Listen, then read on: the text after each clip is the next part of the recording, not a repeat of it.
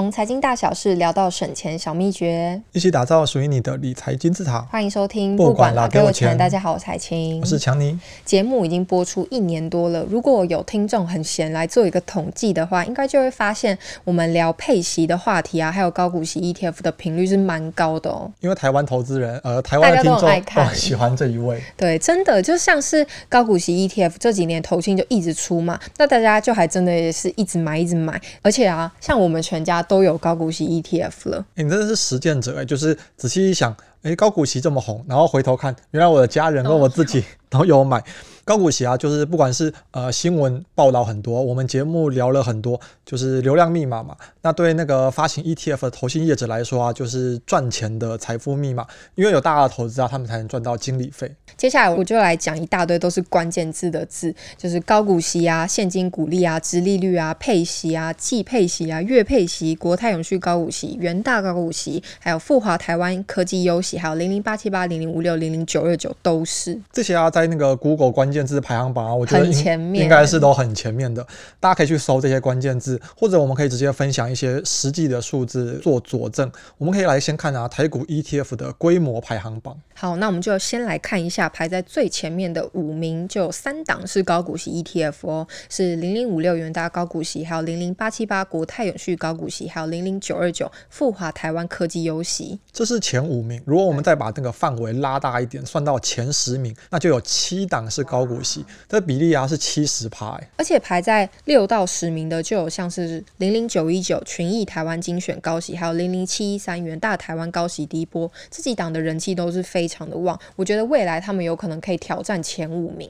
刚刚说的这些啊，是市值是规模。那我们看这个受益人数排行榜，其实也可以看到差不多的趋势。这次啊，就直接把所有的 ETF 拿来一起比较。排在最前面的五名，同样有三档是高股息 ETF，就是你想的那三档，就是零零八七八、零零五六，还有零零九二九。那我们如果一样把范围再拉大一些，算到前十名好了，那则是有六档都是高股息 ETF 哦，比例有六十趴。不管是六十趴或者七十趴，数字其实都一样很夸张。因为你知道台股 ETF 现在有两百四十多档，你知道能挤进前十名，超强，等于你是前五趴的顶尖高手。高股息这个类型啊，真的是红到不行。对，我们就可以用那个学生时代的考试排名来想象一下，就是假设说全校有两百四十个学生，那大家都有在读书嘛，就希望能考个好成绩。那有些人就是特别厉害，那段考结束的校牌可能就有 PR 九五啊，PR 九六。差不多不相关的，海清，你以前在学校考试有这么前面过吗？有，高中的时候大概就是 PR 九七。哇，那你其实很厉害耶，也就很认真念书。所以你就是那个学校的高股息，可以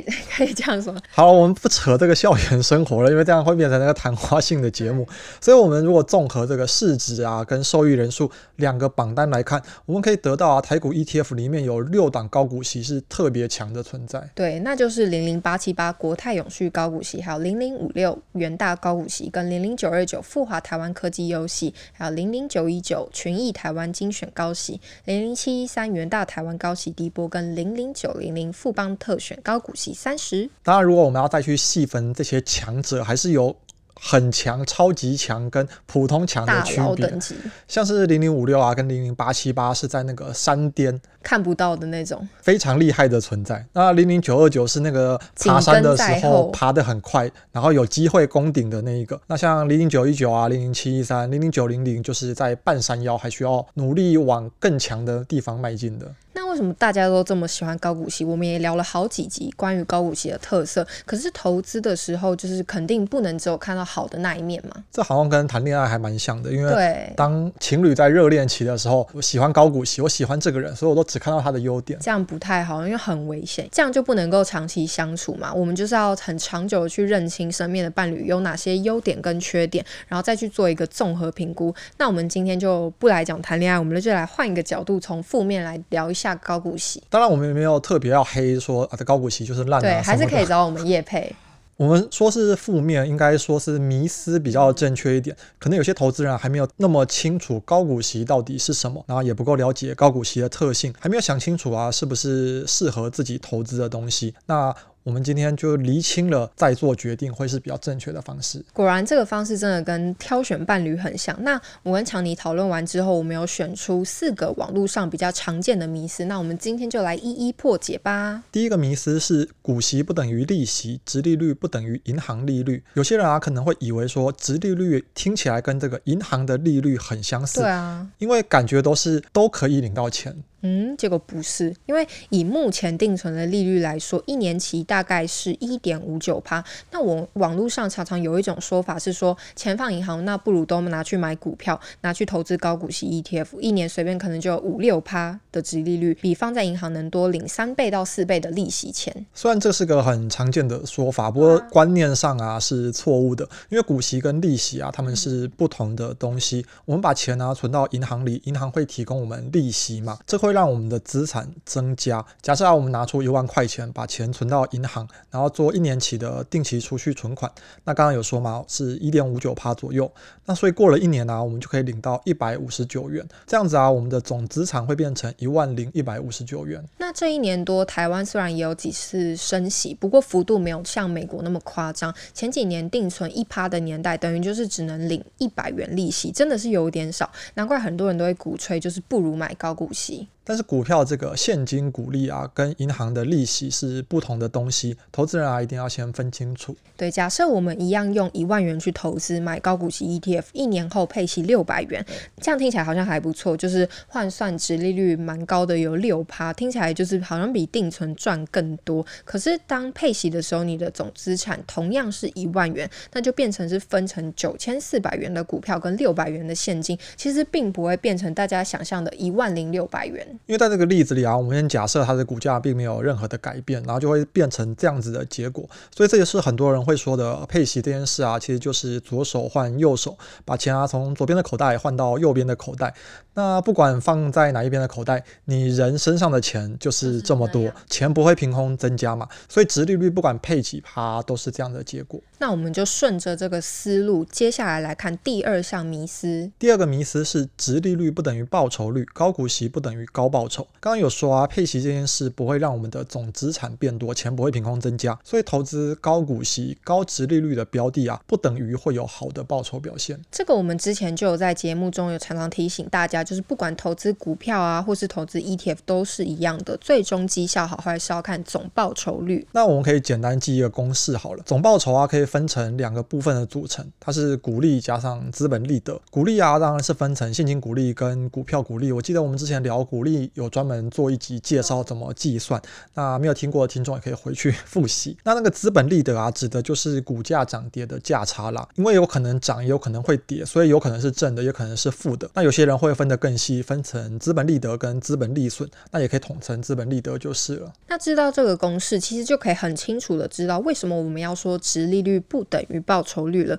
我们再举个例子来讲，就是假设说投资某个十元的高股息标的，那它今年很大方配息一块钱，那殖利率高达十趴哦。虽然说除息后我们有领到一块，但是股价会跟着下跌，从十元变成九元，那资本利得就变成负一块，那两者相加就是没有赚也没有赔。这是因为啊，殖利率公式的本身只考虑了现金股利跟股价的关系，公式啊并没有考虑资本价值的增减。所以说，如果股价没有办法成长，再多的配息，再高的殖利率，终究都还是一场空。对，从那个报酬率的公式啊，相信听众都可以发现，配息不配息这件事情其实不是那么重要的一件事情，因为股利那一栏等于零或者大于零都不会让绩效变好。所以投资的时候啊，还是要确定那些标的的本质跟内涵，这些都比配息。不配息更重要。那再来是第三点，就是填息记录非指标。这个时候可能就会有一些人跳出来说啊，这个道理我知道。虽然说高值利率不等于高报酬，但是只要能填息，不就等于确实赚到配息了吗？这是一个蛮经典的迷思，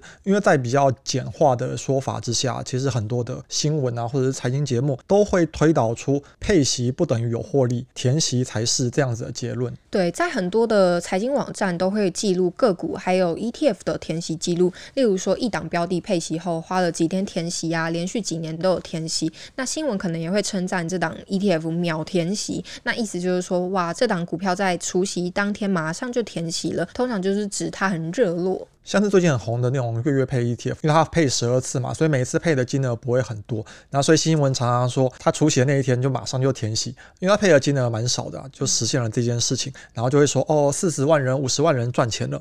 可是实际上啊，因为填息它追求的是成长这件事，就是上涨的幅度啊超过配息的金额，没有办法成长，那当然是不会填息。填息本身啊，只代表除息的价格缺口被填满了。假设啊，有一间公司它过去都可以填息，我们可以推测它过去经营的状况可能不太差，或者是过去每年都有人在操作它的股价，但我们没有办法看出它未来几年的好坏。如果因为过去很会填息啊，你就投资它，就有可能踩到地雷。而且啊，假设说这间公司填息很快，秒填息好了，那我们就很开心嘛。但其实不管有没有填息，基本上都能赚到这部分的价格成长，或者可以说是资本利得。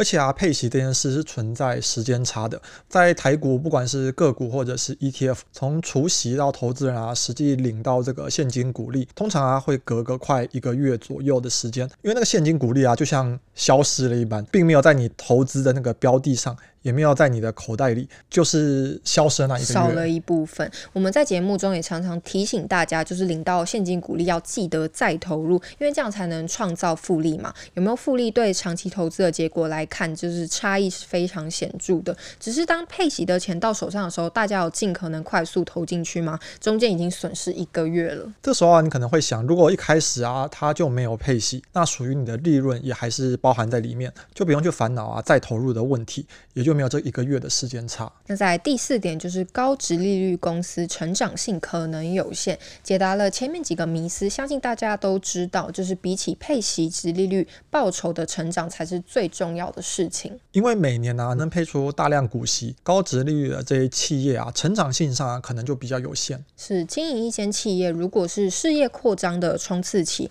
赚钱了可能就会把盈余拿去投资嘛，因为他们希望能够赚到更多钱。那另一种企业呢，就是稳定性。站稳市场，他们年年都赚钱，但是他们在领域市场可能就这么大，那他们再砸钱，可能就都没有效益了嘛。那这个公司他可能就会选择把盈余去分配给股东。通常成熟型的企业啊，比较喜欢把钱分配给股东。那原理就是刚刚说的那样。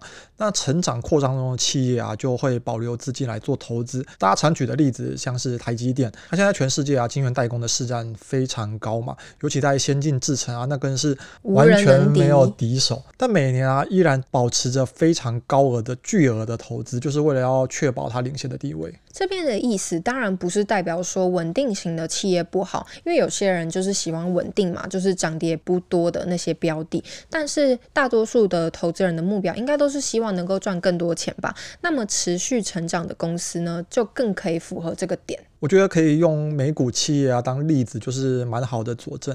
我们去看一看现在这个世界上最有钱的几间公司，像是苹果、微软、Google。亚马逊、辉达，他们的市值真的是超级巨大，就是可以说是富可敌国，但也不会是一开始经营就这么厉害啦。如果用台湾投资人的视角去看他们的配息，哇，那真的是非常的吝啬，很小气，也绝对不可能入选高股息的这个 ETF 的标的。他们不屑，因为我们从最新的值利率来看呢、啊，苹果是零点五四趴，微软是零点七八趴。Google 都没有配，那当然是零趴。亚马逊也没有配息，是零趴。辉达配很少很少，微乎其微，直利率是零点零四趴。